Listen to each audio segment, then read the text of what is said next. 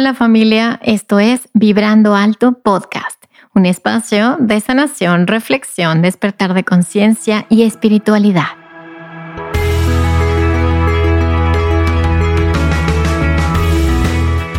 Yo soy Verónica Fuentes y soy autora, sanadora, terapeuta, madre y un ser de luz que como tú vino a experimentar en este planeta Tierra.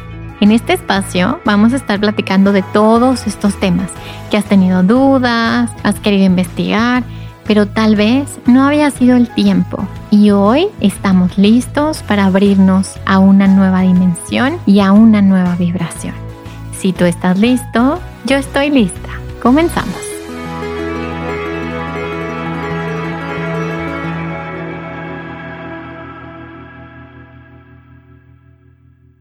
Hola, hola, ¿cómo estás? Bienvenido a un episodio más de Vibrando Alto Podcast.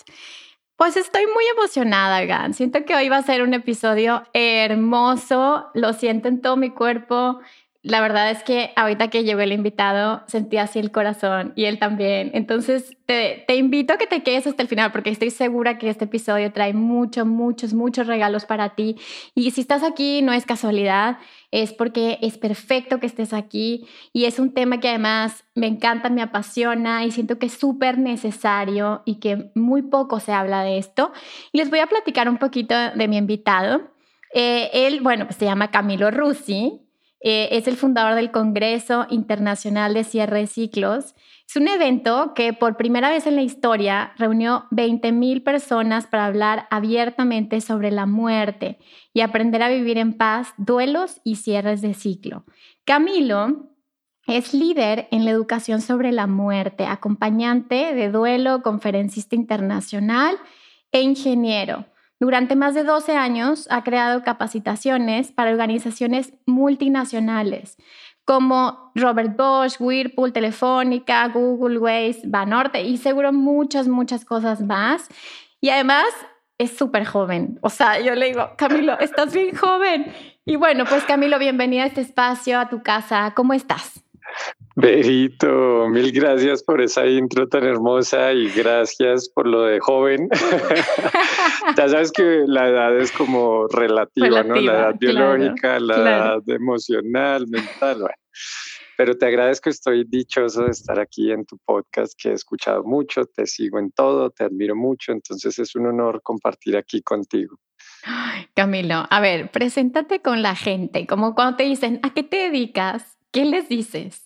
Ah, yo les digo así de una, me dedico a la educación sobre la muerte, ya ahí me super abren los ojos. ¿La educación sobre qué? La, la suerte. No, no, no, la muerte, la muerte. Eso a lo cual vas a llegar en algún momento, todos los que te rodean van a llegar en algún momento. Eso que te une con todos los seres vivos, a, la educación sobre eso me dedico. Y claro, la gente pues eh, eh, queda como en un poquito de shock, pero siempre preguntan más. Y eso es lo que me gusta, ¿no? La muerte genera como esta, esta atención porque sí o sí te toca. Entonces... Eh, a eso me dedico, Berito, a, la educación sobre la muerte, a poner en práctica, desde, a, compartir desde la experiencia. Em, organizo eventos eh, masivos para, para aprender para difundir educación sobre la muerte. El último es el que mencionaste del Congreso de Cierre de Ciclos, que en 2022 también lo haremos.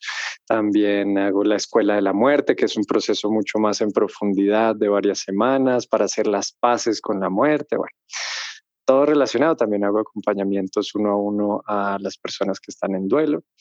Y a eso me dedico. Hablo todo el día de la muerte. Ahora cuéntame algo. ¿Cómo es que Camilo llegó a dedicarse a esto? O sea, ¿qué pasó en tu vida como que para que tú dijeras, esto es lo que vengo a hacer? Pues digamos que la gota que derramó el vaso fue un momento en el cual sentí muchísima ligereza, que yo te voy a contar muy bien, pero fue un proceso como de 20 años. Cuando yo tenía ocho añitos, eh, mi abuelito falleció y en ese momento la cultura, la educación sobre la muerte, por lo menos en mi núcleo familiar, pues no, no, no tenía no estaba avanzada, ¿no? no había mucho al respecto. Entonces al niño, a Camilo, no le dijeron sobre la enfermedad del abuelito, no lo llevaron a los rituales funerarios. Entonces, como que yo nunca pude procesar ese duelo de mi abuelito, que era una persona que yo amaba mucho, profundamente, que yo amo profundamente. Entonces, eh, mi duelo, eso lo llaman, se congeló.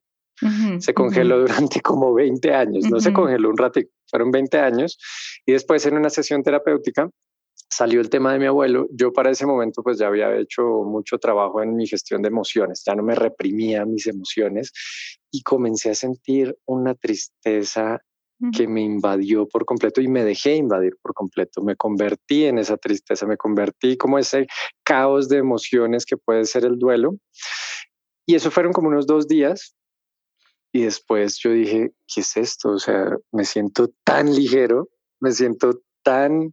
Em, mm, no sé, es que eh, creo que la mejor palabra para describirlo es ligereza, porque no era que estuviera feliz, no era que estuviera dichoso, realizado, no, era como una paz, una ligereza de haber soltado algo que había cargado durante 20 años, pero como que ya lo había cargado tanto tiempo que no me daba cuenta.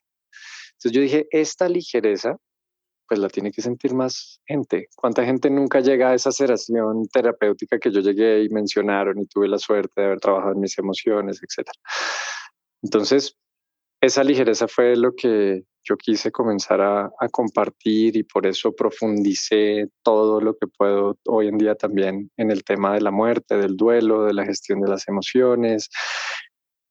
Digamos que eso fue la parte más terrenal, más aterrizada. Pero hay otra parte, y como yo sé que tú entiendes de esto, eh, pues te cuento rápidamente esa parte. Eh, fue a raíz de un sueñño, pero no un sueño de estos de, ay, tengo una expectativa y quiero lograr algo, sino un sueño, un sueño natural, un sueño natural. Ajá. Estaba dormido. No me acuerdo bien qué pasó en el sueño, pero me acuerdo perfectamente que, que me levanté y tenía muchas ganas de escribir, que no era normal en esa época para mí. Entonces dije, bueno, voy a hacer caso, puse el computador, lo abrí y empecé a escribir. Y como que entré en estos flows, yo muchas veces eh, eh, cuando escribo entro en flow, pero esta vez fue un flow como muy intenso, como que no, no, como que el tiempo se pasó demasiado rápido, como que yo escribía, pero no era muy consciente de lo que escribía. Y, y a la final voy a releer todo y lo primero que dice es, yo soy la muerte. Entonces yo dije, o sea, la muerte me está escribiendo o está escribiendo, entonces algo terrible va a pasar, entonces me van a decir que me va a morir o que alguien se va a morir. Y efectivamente si era una carta que me escribía la muerte, o bueno, así lo interpreté yo. Ah, Pero no era una carta de miedo, no era una carta tenebrosa, no era una carta de sufrimiento, era una carta de compasión, de mucho cariño, de reconciliación. Básicamente lo que decía en pocas palabras es, oye, fíjate cómo me han creado esta mala reputación. Sí, soy, soy la verdugo, soy la que odian en las canciones, soy la amenaza. Eso, eso, en eso me han convertido a mí la muerte, que lo único que quiero hacer es ayudarte en una transición. Sí, entonces hagamos las paces. Y si hacemos las paces, pues vas a sentir ligereza. Entonces yo, yo ahí, la verdad que yo, yo soy ingeniero y tengo una mente analítica como muy intensa y, y, entonces empecé a cuestionar todo y yo dije, a ver, no importa si en realidad fue la esencia de la muerte la que escribió la carta, si fue mi subconsciente, si fui yo en un viaje, no importa. Lo importante es que sentí de nuevo esa ligereza tan profunda de no estar peleando con la muerte, porque toda la vida uno como que está huyendo de algo sin saber de qué y eso es la muerte. ¿Sí? Eh, en la evolución eso hacíamos, huir de la muerte, sobrevivir. Y, cuando y eso pues requiere mucha energía, ¿no? Tú para, para sobrevivir pues tienes que poner toda tu atención mental, toda tu, tu atención física, todo. Es mucha energía. Y cuando ya no estás usando esa energía para luchar contra la muerte, ya la ves más como una maestra. Entonces, como que tienes mucha energía. Y esa es la ligereza que yo, yo sentí. Entonces, bueno, ese fue como un evento medio esotérico que, que, también me empujó a todo esto. Ok, ok. Esa es la combinación. Oye, y cuéntame, ¿por qué? O sea, obviamente acabas de decir, ¿no? Que, que tenemos este mecanismo de supervivencia en nuestro cerebro.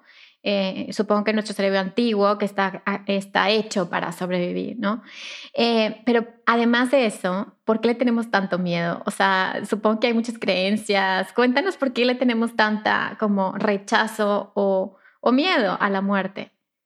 Totalmente, sí, como dices, es como una combinación de, de nuestra evolución y también cultural. Y yo digo que es en un 80-90% cultural. sí, ¿Cierto? Es, es, el miedo a la muerte aumenta en la medida de las historias que nos cuentan sobre el miedo a la muerte. ¿no? El miedo a la muerte es como el miedo a la oscuridad.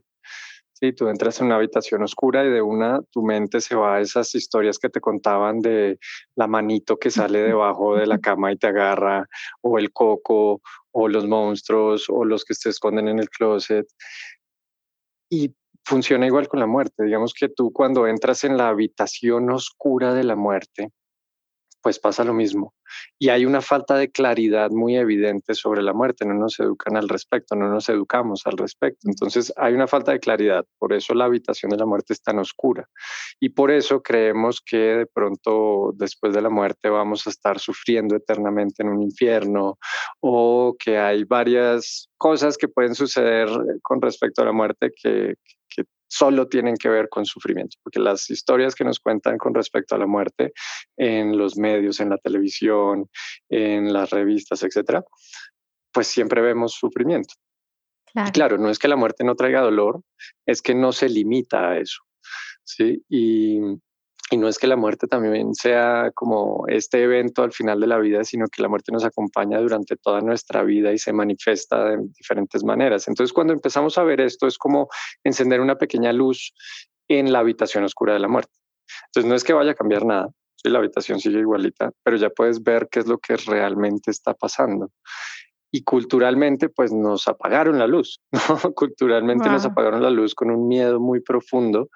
Entonces con, con la educación sobre la muerte lo único que estamos haciendo es como poner un poquito de claridad. Por eso yo digo que claridad sobre la muerte es libertad para la vida, porque con esa lucecita pues puedes abordar la muerte, no enfrentar la muerte, sino abordar la muerte como lo que es, sino como lo que te enseñaron que, que era, tal vez para darte un poquito de miedo, tal vez para controlarte, por la razón que haya sido. Hay muchos mitos al respecto, pero esos son ilusiones. Wow, y es que parte, siento que el que le tiene miedo a la muerte le tiene miedo a la vida. O sea, ¿cuántas cosas no haces porque tienes este, esta película de terror en tu mente, no? Sí, totalmente. Y yo creo que con ese miedo lo que uno podría hacer más que quitárselo, porque yo creo que es medio imposible quitárselo, o sea, sí se puede reducir, pero hay algo en ti, en tu amígdala cerebral, que siempre va a querer no morirse, ¿no? y, el motor para eso es la muerte. El, motor para eso es como el miedo a la muerte. Entonces tú, tú lo que puedes hacer es como amistarte con ese miedo. Sí, como ir de la mano con ese miedo. Ese miedo lo que es, es un mensajero, te está indicando, oye, hay algo que te importa que está en peligro. Sí, que puede ser tu vida, que puede ser la vida de alguien más, que puede ser algo que tú consideras como tuyo, que puedes perder. Entonces, en base a ese mensaje, pues lo más congruente es aprovechar eso que puedo perder o hacer algo al respecto. Pero si yo lucho contra ese mensaje, si le corto la cabecita al mensajero, pues lo que hago es no escucho el mensaje por un lado y por el otro lado, entonces no actúo al respecto de lo que me están diciendo simplemente lo ignoro, ¿no? Como cuando procrastinamos las cosas que no nos gusta hacer. Ah, yo dejo la muerte para después. Bueno, la muerte es impredecible, la muerte es inevitable, entonces no es algo para dejar para después. Creo que acabas de decir algo súper práctico y súper importante, ¿no? Porque de hecho la ansiedad y hasta cierto punto la depresión y muchas muchos síntomas que, que ahorita, obviamente después de la pandemia o de en la pandemia que estamos todavía, pues se han eh, magnificado, ¿no? Y, y, esta idea de quítate la ansiedad o quítate el miedo y más bien intégralo, ¿no? Como intégralo y como escucha el mensaje que trae esto, ¿no? Exactamente, y funciona igualito con el duelo. El duelo no es algo para superar, es algo para integrar. Ay, wow. Ay, a ver, Camilo, ¿cómo hacemos eso? O sea, está porque Siento que a los niños deberían de darles una clase de que en primaria, no, de que en preescolar, ya sabes, de duelos. Eh, ¿Cómo le hacemos cuando fuimos niños que, que como, como te pasó a ti, no te explicaron la enfermedad de tu abuelo y fue un shock que se queda congelado y hasta a veces hay estrés postraumático y hasta hay consecuencias en tu, en tu vida personal o, o en tus relaciones? ¿Cómo, ¿Cómo le haces para que esto se vuelva fácil, o sea, no fácil porque es complejo, pero sí me expliqué, ¿no? Como más digerible para alguien, o sea, cómo enseñas a alguien a, a eso, a perder. Sí, súper, Mira, hay, hay tres cosas que uno debe comprender sobre el duelo, yo lo llamo como las bases del duelo, que son sumamente sencillas, pero son, mejor dicho, masivamente se, se percibe al contrario. ¿sí? Entonces, con que uno tenga esas tres mentalidades claras, abordar el duelo es muchísimo más sencillo. Okay. La, la primera es asumir que el duelo es malo. Okay. Sí, si yo, si yo le preguntara a todos los que nos escuchan acá, oigan, me sobró un duelo, ¿quién quiere un duelo? Nadie va a remontar la mano, ¿no? O sea, es, es que el duelo se percibe como algo malo. Yo me acuerdo muy bien en un acompañamiento que la persona lo primero que me dijo ya entre llanto fue, es que estoy muy mal. Y entonces yo le pregunté, cuéntame por qué percibes que estás mal. Me dice, pues porque estoy en duelo. Ah, es que estar en duelo es estar mal. Y, bueno, ahí seguimos el proceso, pero resulta que estar en duelo no es per se algo malo, no es por definición algo malo, no es un error de nuestra existencia, no nos mandaron el duelo para hacernos mal. El duelo es un proceso de adaptación a un cambio que se dio en tu vida. Sí, entonces ese cambio puede ser el fallecimiento de un ser querido, la pérdida de un trabajo, la pérdida de la salud, eh, tu propia muerte que se acerca, etc. Entonces, el duelo es como eso que te ayuda a hacer esa transición entre las circunstancias anteriores y las siguientes circunstancias. Es algo que te ayuda en pocas palabras. Si lo dejas, porque si luchas contra el duelo asumiendo que es malo, porque es lo primero que hacemos cuando asumimos que es malo, no queremos algo malo, entonces lo rechazamos, entonces ese duelo pues no va a jugar a tu favor. Ya no vas a estar sintiendo dolor, vas a estar sintiendo sufrimiento, ya lo vas a perpetuar ya lo vas a agravar, ya no vas a sentir tu duelo natural, vas a sentir lo que llamo tu duelo aumentado. Entonces, primerísima cosa que, que debemos comprender es que el duelo no es malo. ¿sí? Y otra cosa muy importante, que esto es muy bonito de enseñarle a los niños y a todo el mundo, es que tu duelo es tan único como tu vida. ¿sí? Muchas veces nos queremos comparar, ay, es que mi hermano, o sea, por ejemplo, falleció un papá y los hermanos entonces pretenden que sus duelos sean similares, que se acaben en cierto tiempo, que lo superen, entre comillas, en cierto tiempo, eh, o te dicen, no, mira, tienes que pasar por estas cinco etapas. ¿Sí? Primero esta, segundo esta, tercero esta, cuarto esta, quinto esta. Cuando llegues a la quinta, no te vayas a devolver porque fallaste. y tú dices, ¿en cuál estoy? Por Dios. Ah, sí. sí, exacto. Entonces eso genera un montón de sufrimiento y es simplemente por asumir que mi duelo es como si fuera el, el, de los otros. Eso es asumir como si yo fuera como los otros. Es como querer que todos usáramos zapatos talla 35. Pues a uno les va a quedar grande, a otro chiquito, y a otros sí les va a quedar. Las cinco etapas sí les sirven a otros, pero no a todos definitivamente. Entonces, el estar comparando nuestros duelos, el estar asumiendo que tengo que seguir ciertos pasos específicos que todo el mundo sigue, porque eso es lo que más me preguntan, Camilo, dame los pasos para, para abordar el duelo. Yo, no, no te va a dar los pasos, te va a dar tus pasos y tú los vas a descubrir. Ah. Es, es algo muy íntimo, es algo muy personal, es tan único como tu vida. Entonces, eso es, eso es otra cosa súper importante de entender porque genera mucha frustración. Y una tercera, ya la hablamos, y es que el duelo no es algo para superar, es algo para integrar. Yo lo veo, esta, me gusta hacer la analogía y esta la uso también con niños. Imagínate el duelo como si fuera un elefante. Entonces ahora tienes una mascota elefante, que es algo muy grande, ¿no? O sea, no lo puedes evitar. Y el elefante quiere estar contigo todo el tiempo y lo tienes que llevar a todos lados. Entonces con este elefante duelo tú tienes dos opciones. o ignorarlo y cubrirlo y pensar que ya lo tienes que dejar atrás, sabiendo que el elefante va a seguir ahí, o lo integras a tu vida. Entonces le presentas el elefante a tu familia, le presentas el elefante a tus amigos, le das de comer, le pones atención, porque el elefante, de nuevo, va a seguir ahí. Entonces tienes esas dos opciones y obviamente cuando uno lo pone así como que la más congruente es dar, integrar el elefante a tu vida y no simplemente ignorarlo y rechazarlo. Entonces es idéntico con el duelo. El duelo es como un elefante emocional, mental, muchas veces físico. Es algo muy significativo que de pronto empiezas a cargar en tu vida, que te acompaña a todos lados y tienes esas mismas dos opciones, o ignorarlo o eh, integrarlo a tu vida. Entonces, Fíjate que es como simplemente cambiar eh, la, energía con la que abordamos el duelo. El ignorarlo para mí es algo violento. Sí, es como hay alguien ahí y, simplemente lo ignoro. No quiero nada que ver con esto. Y eso es agresivo, es violento y está basado en un miedo muy profundo a sentir lo que te hace sentir el duelo. La otra opción es me abro a esto que me trae el duelo, me abro a mi elefante que voy a cargar a todos lados. Eh, lo acepto, lo vivo, puede que sí sea doloroso, porque muchas veces el duelo, pues la palabra viene de ahí, de dolus, ¿no? Dolor. Em, pero no significa que sea malo. Y más allá de que sea bueno o malo, saliéndonos de esa dualidad, es. Sí, ya el duelo es, ya el elefante está.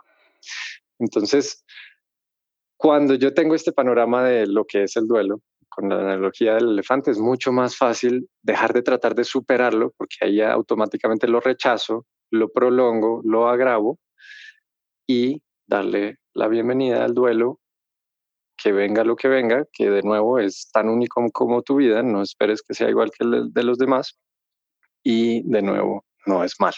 Entonces, con esas tres mentalidades en mente, creo que es mucho más sencillo. Nos vamos a ahorrar muchísimo sufrimiento. Exacto. y también, bueno, yo tengo un niño de cinco y uno de tres, bueno, de, de cuatro casi. Y el de cinco em, me hace muchas preguntas de la muerte. Sí, pues obvio, mm. ¿no? Mamá te vas a morir, este, y entonces vas a morir, y entonces yo me voy a morir. Y entonces él solito eh, empezó a tener sus propias conclusiones de, ah, entonces, a ver, yo estaba con Diosito antes de venir. Y entonces yo un angelito, y entonces yo bajé, y entonces estoy aquí, pero luego cuando ya acabe, pues voy a regresar con Dios. Y entonces empecé a permitir que Él me contara sus historias más que yo le dijera, mis sistemas de creencias, ¿sabes? Como, ¿y cómo te sientes tú con eso, Mati? Y cómo, ¿no? Y entonces fue como muy fascinante, o, o, yo digo que es mi maestro cañón, Matías, porque empezó a, a, remover en mí, obviamente, esos duelos y esas ideas que yo tenía de mis duelos, ¿no? Entonces, ¿qué tanto traemos ya natural, Camilo, como una mm, amistad con la muerte, por así decirlo? ¿Qué tanto nuestro ser, o sea, no nuestro, no nuestro cuerpo, pero sí nuestro ser esencial, eh, tiene como esta naturalidad con la muerte? ¿Y qué tanto callamos a ese ser esencial o dejamos de escuchar a ese ser esencial? para meternos, lo que yo digo, a la Matrix, ¿no? Como para meternos a estos sistemas de creencias autoimpuestos. ¿Qué, ¿Qué has visto tú con respecto a esto? Yo lo que he visto es que mucho, ¿no? Como cuando me preguntas qué tanto, bastante. ¿no? Nos desconectamos muchísimo, nos desconectamos de esa esencia que, que, de alguna manera sabe que lo que va a vivir es una transformación. Yo en vez de la muerte biológica lo llamo la última transformación física, porque la muerte física sí existe, ¿no? Pero hay una esencia que continúa. Entonces, cuando nos conectamos con eso, pues el abordar la muerte es mucho más hermoso, ¿no? Viene desde la gratitud por haber tenido este vehículo físico, por ejemplo, y comienzas a apreciar mucho más el presente y lo que te rodea y los que te rodean, comienzas a apreciar tus sentidos, ¿sí? Entonces, como que das gratitud por esta experiencia terrenal que estás viviendo, sabiendo que es eso, una experiencia terrenal donde vas a vivir ciertas cosas y transformación constante y demás, pero que esa transformación pues no se termina cuando se termina el cuerpo físico. Yo la verdad es que no tiendo a compartir tanto esta visión mía porque es muy personal, como que esa es mi visión personal y hay gente que cree que simplemente el cuerpo físico muere y, se acaba todo y es muy respetable. Yo digamos que creo en esto porque es lo que me hace sentir más ligereza. Sí, me hace, mientras que la otra opción me hace sentir un poquito más pesado. Y cuando yo siento que cuando no hay una forma así tan tangible de, de, comprobarlo, por lo menos para mí y en mi experiencia, em, pues yo voy con el sentimiento. Ya dejo la mente a un lado y siento, y si me siento más ligero, como que siento que va por ahí. En fin, yo siento que estamos bastante desconectados de eso porque andamos muy distraídos, básicamente si tuviéramos un poquito más de silencio y tiempo a solas, tanto mental como externo, em, creo que la conclusión es sencilla, ¿no? Como hay algo más. No, no, la cosa no se acaba acá y tú misma me lo decías que es muy bonito que tú lo puedas, digamos que comprobar desde la experiencia siendo medium, ¿no? Entonces eso es hermosísimo, digamos, yo no tengo esa, esa cualidad, entonces para mí lo que me queda es sentir, y para muchas personas sí, pero muchas personas viven tan distraídas, y yo era una de esas al 100%, eh, que simplemente no queda un espacio para, para, para darse cuenta. Totalmente, totalmente. Mira, lo que...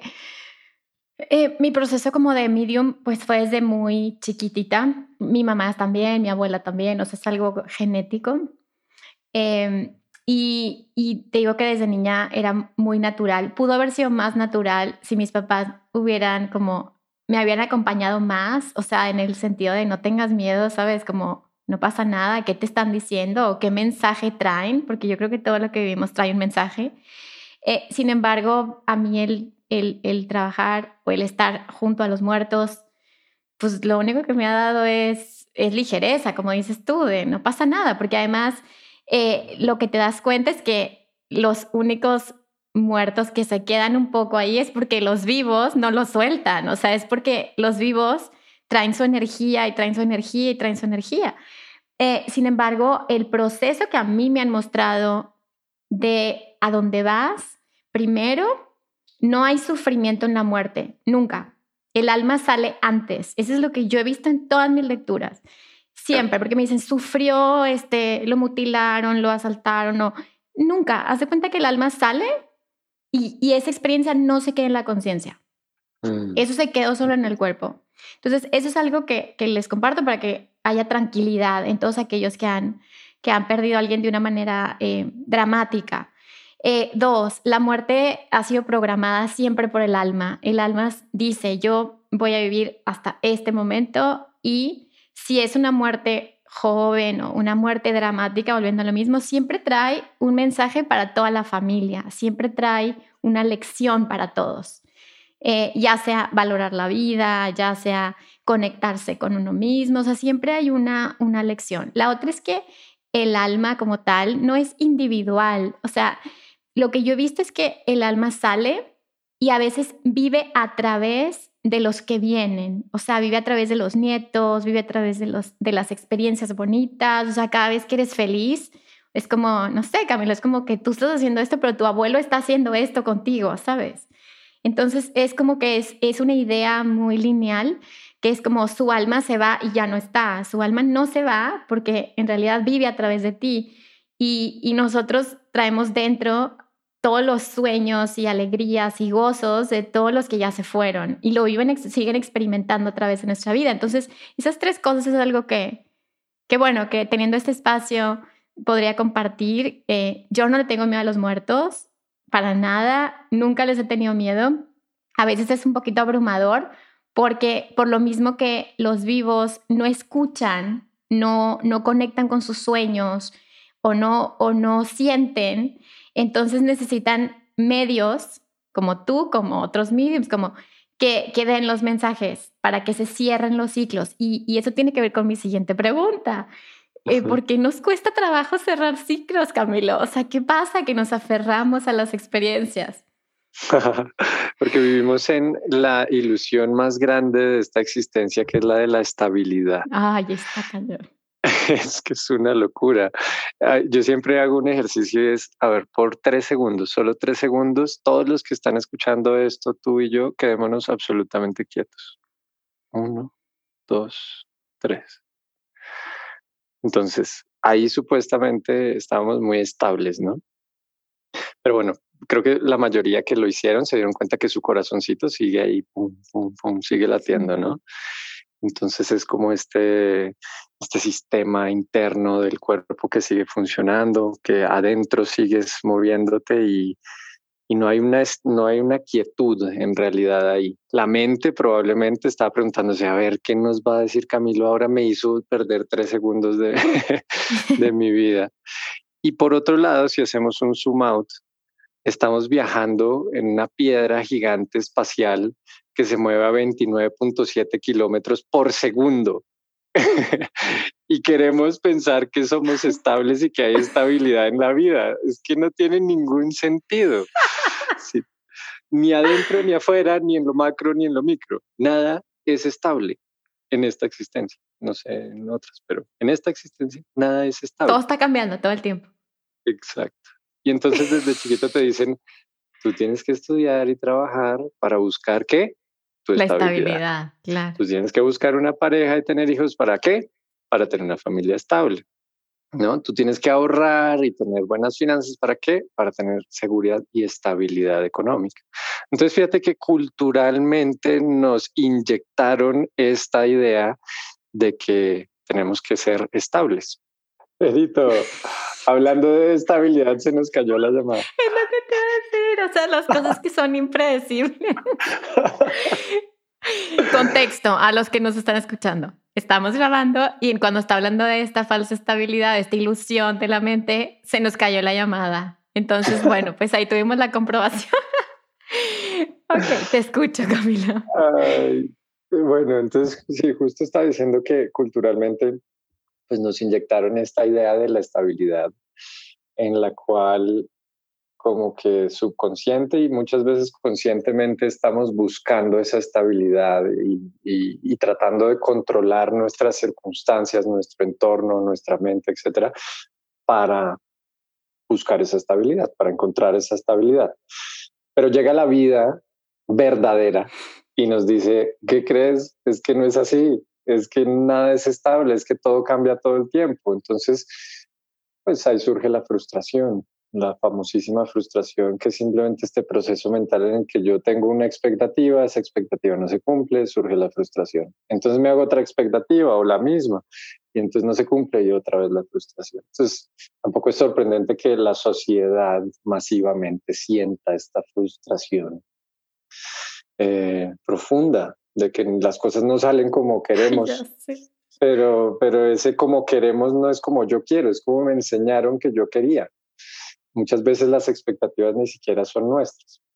Todo esto simplemente para aterrizar en que cuando yo quiero pasar de etapa o cerrar un ciclo, digamos que yo sé que hago el congreso de cierre de ciclos, pero no existe en realidad un cierre de ciclo, existe la transformación de algo. sería más bien transformación de ciclos. No es que yo lo cierre y se acabó para siempre, sino que eso se transformó en algo más. Entonces, cuando yo quiero hacer una transformación, pues es durísimo si yo tengo la expectativa mental de que eso no se haya transformado como se transformó. Partiendo de ahí, ya todo es mucho más difícil. Para mí ese es punto número uno, como vivimos en la ilusión de la estabilidad. Y bueno, el otro punto es el tema de la educación. Desde chiquitos te enseñan matemáticas, biología, te enseñan, yo que sé, a colorear, pero no te enseñan que la vida es constante transformación. No y esto, claro, ahorita para decirle a un niño de dos, tres añitos, oye, la vida es constante transformación, pues no te va a entender, pero hay formas didácticas de comprender esto y de meter esto en la cita. Entonces, creo que una falta de educación es una clarísima, eh, es un clarísimo causante de que no sepamos cerrar ciclos. Creo que entre esas dos ya es más que suficiente. Entre que no nos educamos y tenemos esta ilusión de la estabilidad, pues ya es más que suficiente. Ahora, esas dos, la buena noticia es que se pueden abordar. Yo me puedo educar todavía, tenga los años que tenga, yo me puedo educar y por eso trabajamos todo el tiempo en la educación sobre la muerte y el duelo, porque eso es transformación. Y, yo también puedo comenzar a calibrar estas mentalidades que me dicen que busque la, estabilidad en vez de amigarme con la transformación.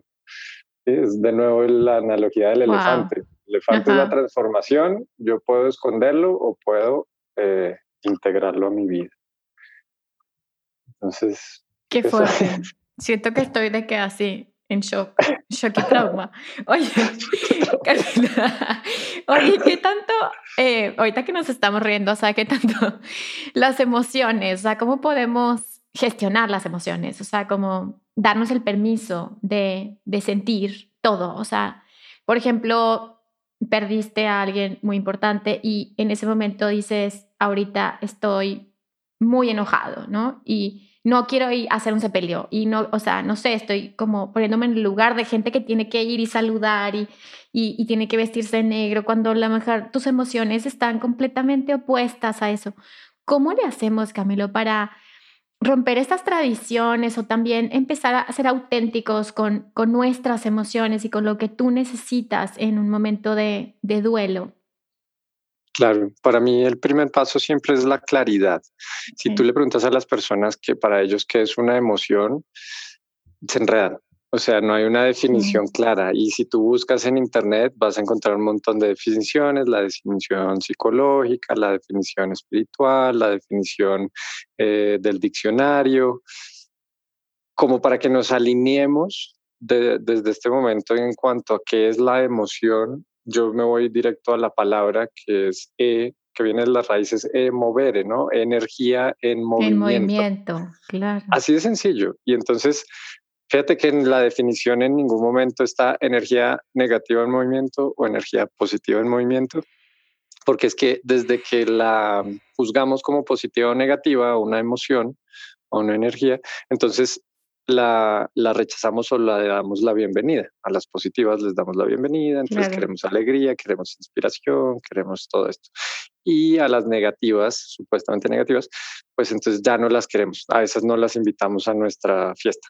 Entonces, porque es incómodo, claro. Exacto. Pero entonces fíjate que ahí hay otra diferenciación muy hermosa que yo me di cuenta como con la práctica, con la experiencia, y es que lo más incómodo de la emoción no es la emoción, sino luchar contra ella.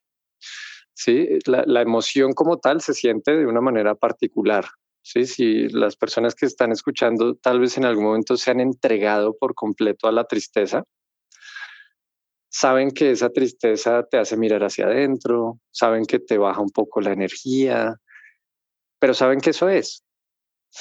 Mientras que muchas veces creemos que la tristeza es esta lucha, esta gritadera y esta lloradera de días y días y días. Y, ahí lo que pasa es que estoy luchando contra la tristeza. Yo creo que hemos visto muchas telenovelas.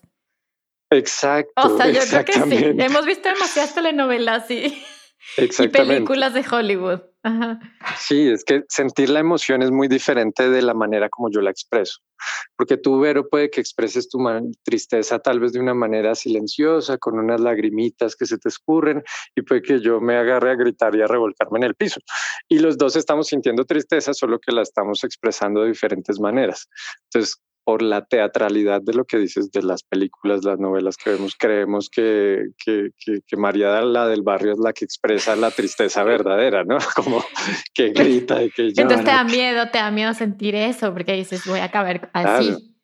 ¿Quién va a querer sentir eso? Y sobre todo que ahí las personas, pues, eh, eh, mejor dicho, para mí la confusión más grande, bueno, son dos. Una que hay emociones negativas. Entonces, si, si damos la paz de que no hay emociones negativas y de que todas tienen un mensaje y de que todas existen por una razón, ninguna es un error de la creación, o sea, en el creador que ustedes crean, créanme que no se equivocó. Si me explico, no, no dijo, ah, les voy a mandar la tristeza, ups, les mandé la tristeza, me equivoqué.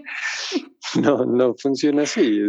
entonces, ese es uno y el otro es asumir que, las emociones eh, pues no, no son para luchar contra ellas, son para eh, superarlas, son para controlarlas. Esa es la palabra que más me da miedo al lado de emoción. Control de emociones. No, no, no, no. Las emociones no son para controlarlas, son para sentirlas. Ahora, cuando yo tengo esas dos cosas un poquito más claras en mi mente, abrirme a la emoción es un poquito más fácil sobre todo que las emociones en el duelo tienden a llegar con mucha intensidad.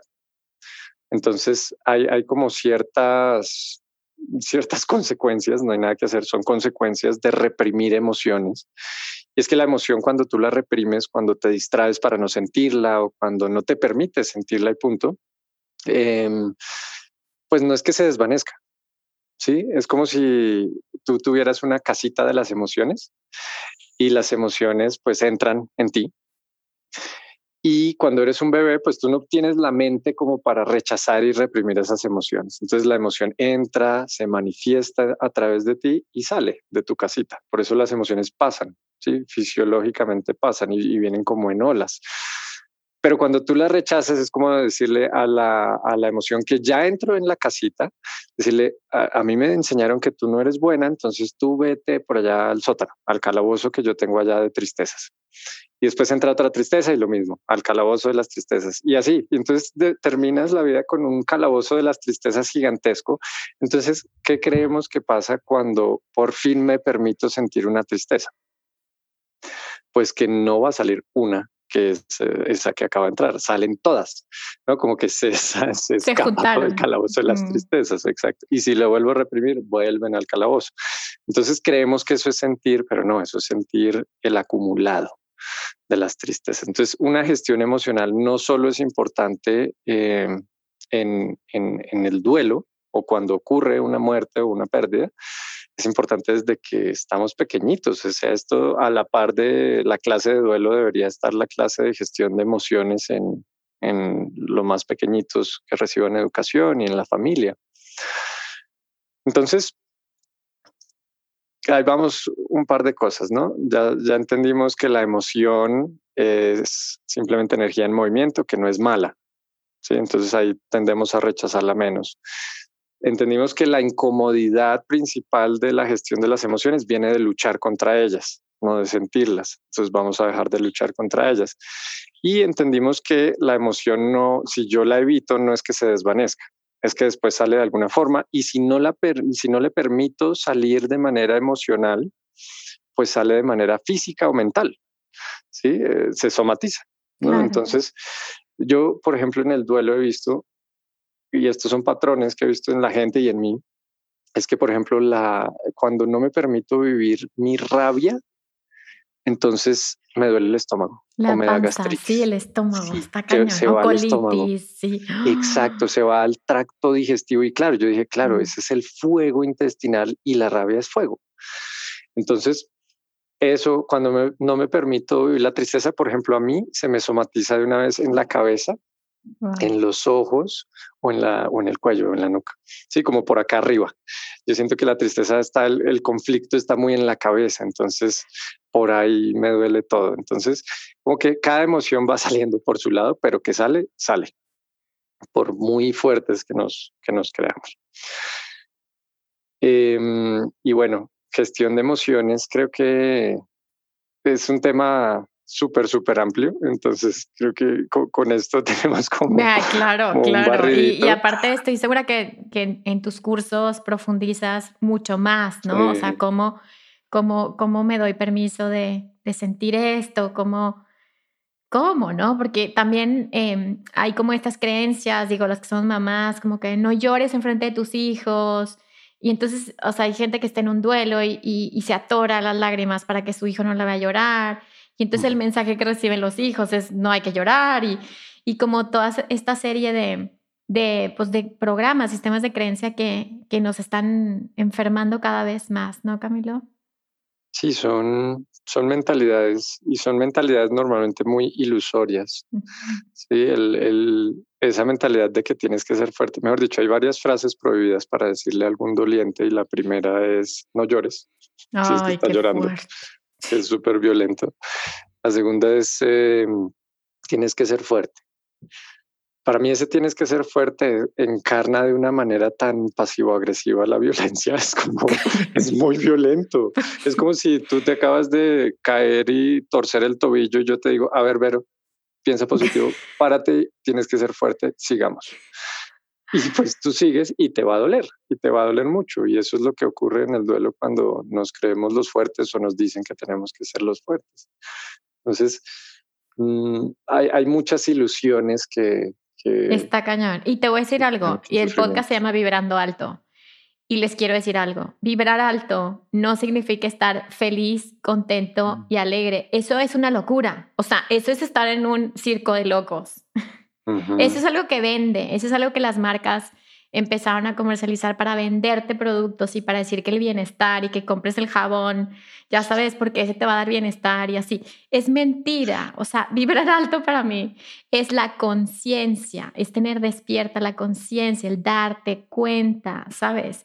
El fluir con tus procesos oscuros y procesos luminosos que al final todos son igual, o sea, todos son la misma cara de diferente moneda. Y para mí, qué bueno que lo dices, Camilo, como esto de, es que siento que voy a vibrar bajo y me van a pasar cosas malas. O sea, eso es completamente mentira. Al contrario, ¿cierto? Cuando entramos en estas ilusiones de la mente, tengo que estar feliz, o sea, tengo que estar como haciendo mucho ejercicio y a veces tu cuerpo te dice, no quiero hacer ejercicio, me quiero acostar y quiero llorar con una película, ¿no? Como, entonces, ¿cómo, cómo le hacemos, Camilo, para romper estas ideas de que la espiritualidad tiene que ser algo, o sea, una persona sentada haciendo yoga con una felicidad en su rostro y ya sabes como dando abrazos todo el tiempo. ¿Cómo le hacemos para cambiar esta conciencia en la gente y decir, está bien, está bien que estés triste, está bien que estés enojado y yo te doy este espacio? ¿Cómo le hacemos, Camilo, para dar estos espacios de ser lo que tenga que ser, sentir lo que tengas que sentir. Ay, pero a mí me encantaría tener la respuesta a eso, porque para mí, para mí eh, un cambio de conciencia a nivel individual que después se vuelve colectivo es la solución, sí, pero es que ese cambio de conciencia a nivel individual es muy duro. Por eso admiro mucho que tú hagas esto, que, compartas con el podcast, porque ahí se, se va moviendo la psique de las personas y se, se hace como un efecto dominó súper valioso. Ese es mi objetivo también en, en, todo lo que hago con respecto a educación sobre la muerte, como mover esas fibras muy, muy profundas que ya después solitas hacen un efecto dominó pero honestamente yo siento que el, la contraparte es demasiado fuerte. Yo lo llamo la, la dictadura de la felicidad. es, es, muy fuerte, es que en todos lados está ahí y cuando se volvió para vender, como tú decías, te vendo el jabón que te huele a felicidad. Y entonces tú vas a oler a felicidad y vas a ser feliz. Y, y también a toda mi generación le dijeron, oye, haz lo que te haga feliz. ¿Cómo así? Pero si algo me hace triste, entonces fallé o qué? Entonces no hago eso, ¿verdad? Ok, entonces, y todos los, muchos, muchos libros de autoayuda ah, se enfocan en que tienes que ser feliz y te dan las 800 claves para ser feliz. Entonces lo que, lo que pusieron sobre toda una generación y sobre todo el mundo fue una carga. Yo lo siento como una carga gigantesca, un peso gigantesco de tienes que ser feliz. Cuando la felicidad, si nos ponemos a ver su esencia, pues es muy efímera, ¿no? Es muy, muy efímera. Y hay muchas personas que me dicen, no, la felicidad es constante y es una actitud y tal. Están eh, totalmente envenenadas con esta, con esta mentalidad de, de, la felicidad. Tal vez si, si cambiáramos la palabra felicidad por conciencia o por plenitud, para mí la plenitud es algo muy hermoso, porque plenitud para mí significa recibir todo como venga. Como es. Como tú decías ahorita, tanto en mi luz como en mi oscuridad. Entonces, cuando ese es la meta, entonces yo voy a dejar de luchar.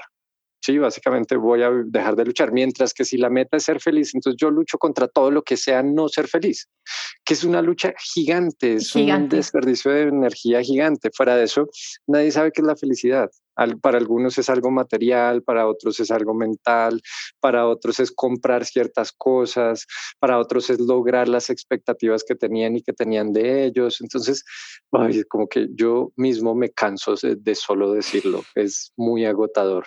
Ojo, no, no tengo nada en contra de la felicidad como tal. Claro tengo mucho en contra de la felicidad obligatoria, porque es que a veces yo no estoy feliz y punto. Sí, entonces no, no quieren, quieren que sean como que, que seamos como robotcitos felices. Está no importa lo que y esté siento pasando. Que es más, y tú y yo que tenemos redes sociales y así, todo es mentira. O sea, se los, se los confieso, todo es mentira. O sea, vaya, las influencers, este, o sea, todo lo que ves de que documentan su vida y todos están felices, o sea, todo es mentira. Yo soy terapeuta, Camilo también. Es mentira, ¿sí? Es decir, mm. la vida es todo, o sea, es el, que te levantas y a veces estás cansado y estás triste y te enojas y, y, todo, todo. Y todo es perfecto y todo es amoroso y detrás de todas las experiencias está para mí Dios, que es amor aunque se vea muy oscuro y muy doloroso y muy horrible en nuestra mente, siempre está el amor de Dios ahí y siempre hay un regalo detrás de todas las experiencias. ¿Y cuántos regalos nos perdemos, Camilo? Como decía mi terapeuta, que decía eh, Freud, decía, si todos tuviéramos el valor para enfrentar el dolor, el mundo sería un lugar mucho mejor. Uf, totalmente. Entonces, ¿qué te parece si, si cambiar este esta discurso de ¿Qué te parece si te doy la mano y te acompaño a atravesar esos lugares oscuros, esos lugares a los que le tienes miedo y te vas a encontrar un regalo hermoso que eres tú mismo en una versión mucho más eh, evolucionada o mucho más profunda de, tu autoconocimiento, ¿no? Sí, como más ligera, ¿no? Como ya no estás peleando contra todo, ya no estás ahí luchando contra que estás triste, bravo, etcétera, y que no estás feliz, entonces ya sueltas toda esa energía que, que, utilizabas peleando contra la vida, porque eso es la vida. O sea, básicamente te dijeron, no, mira, eh, el 1% de la vida, que es felicidad, eso es lo que tienes que buscar tú. El 99%, porfa, eso evítalo. Sí, no, no, no lo hagas. Entonces, creo que nos la pusieron muy difícil, muy, muy difícil. Y y me encanta que, que, lo aclares, o sea, que este tema de vibrar alto no significa que yo estoy sintiendo bonito todo el tiempo, significa que me permito sentir lo que estoy sintiendo, vivir lo que estoy viviendo. Es un, es un gran tema, pero de nuevo, siento que está fuerte la contraparte. Está fuerte, es como si estuviéramos nadando contra corriente, ya sé, ¿verdad? Está muy es como metido en la cabeza. Ay, Camilo, no sé cómo te, te gocé, te disfruté, este, me quedo con muchas ganas de aprender más, me quedo con muchas ganas de, de, de meterme en este mundo eh, que dominas y que sigues aprendiendo de la muerte y, y, y, y bueno, pues este lado B que, es fascinante, que es súper interesante. Entonces, muchísimas gracias. Compártenos, por favor, qué estás haciendo ahora, dónde la gente te puede contactar, qué, qué ofreces, sesiones individuales, grupos. Cuéntanos un poquito.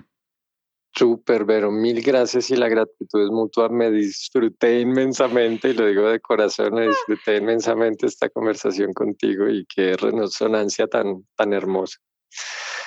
Y bueno, ¿qué estoy haciendo? tantas cosas.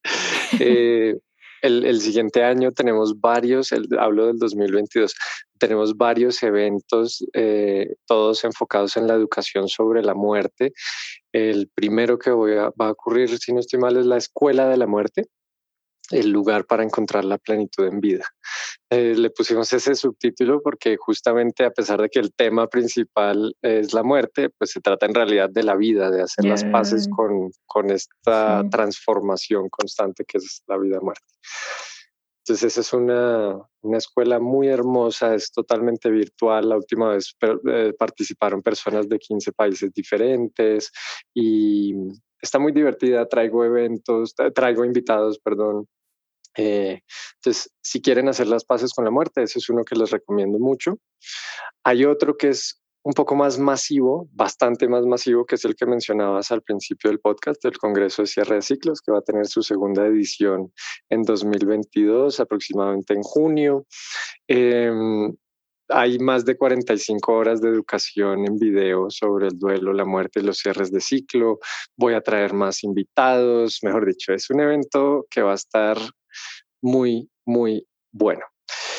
Y eh, también para las personas que están en duelo, yo cuando entré en duelo, la, primera vez de manera muy intensa no encontré un recurso que, que de manera contundente me, me, llevara ahí como de la manito, porque no es que hiciera las cosas por mí, es que me diera como mucha claridad para abordar el proceso. Entonces vamos a hacer lo que llamamos la maestría del duelo, que es eso, es este acompañante virtual para, para el duelo, cualquier tipo de duelo.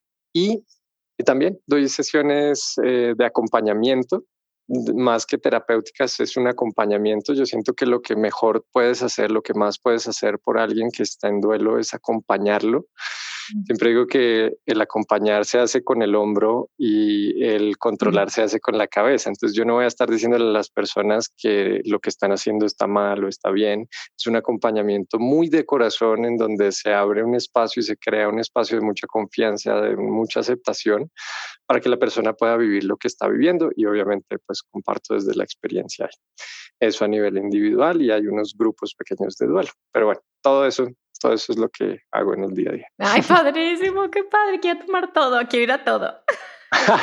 Me encanta, padrísimo. Oye, Camilo, pues nada, eh, reitero mi agradecimiento. Este, no sé si quieras terminar con una frase o con una palabra para que todos se queden con eso de este episodio. Bueno, me gusta. Em, la muerte no, no es este verdugo al final de la vida si no lo quieres ver así. La muerte se puede convertir como en esta compañera que está a tu lado todo el tiempo y volteas a ver adentro o afuera y ahí está. Entonces puede ser una compañera maestra, puede ser una compañera simplemente de vida, de diversión, de reconectar con que estás vivo, o puede ser ese verdugo al final de, de la vida. A la final uno es el que elige entonces, con todo esto que hablamos hoy, me queda un poquito de esperanza que comencemos a verlo más como esta compañera y maestra de vida, que como ese verdugo que nos va a terminar al final de la vida. con ese cambio ya, me voy dichos. Muy bien, muchísimas gracias Camilo, gracias a, a, todos ustedes que se quedaron hasta el final. Es un, un honor y un placer acompañarlos a ustedes también desde este lugar, desde este podcast. Y bueno, pues recuerda que si sanas tú, sanamos todos. Bye bye.